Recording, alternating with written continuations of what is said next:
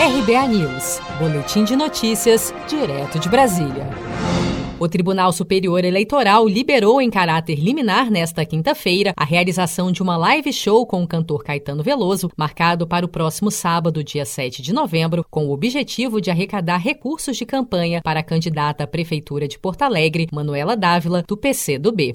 O plenário do TSE acompanhou o voto do relator da ação, ministro Luiz Felipe Salomão, que suspendeu a decisão tomada pelo Tribunal Regional Eleitoral do Rio Grande do Sul, que havia proibido a live por entender que se enquadrava em uma categoria virtual assemelhada a um showmício presencial, que é vedado pela legislação eleitoral. O ministro Salomão destacou em seu voto que não entraria neste momento no mérito da discussão, ou seja, não avaliaria se o evento se enquadra como showmício. No entanto, o ministro Salomão ressaltou que não cabe à Justiça Eleitoral exercer qualquer tipo de censura a um evento organizado por candidato que busca arrecadar verbas para sua campanha, o que é autorizado pela legislação. O evento que busca puramente a arrecadação de fundos, ele é permitido pela legislação Apenas vamos verificar se nesse caso haverá ou não excesso. Por isso que eu disse que no momento do julgamento do mérito, no recurso especial, esse poderá é, é, ser reavaliado a depender de como correr o show, se o colegiado acolher essas ponderações.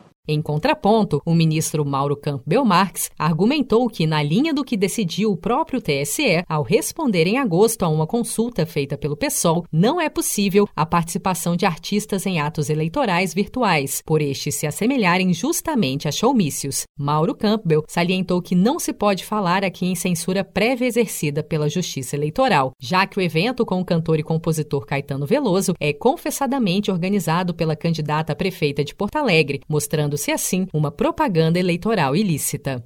Seja para conquistar sonhos ou estar seguro em caso de imprevistos, conte com a poupança do Sicredi. A gente trabalha para cuidar de você, da sua família e proteger as suas conquistas. Se puder, comece a poupar hoje mesmo. Procure a agência Sicredi mais próxima e abra sua poupança. Sicredi, gente que coopera cresce.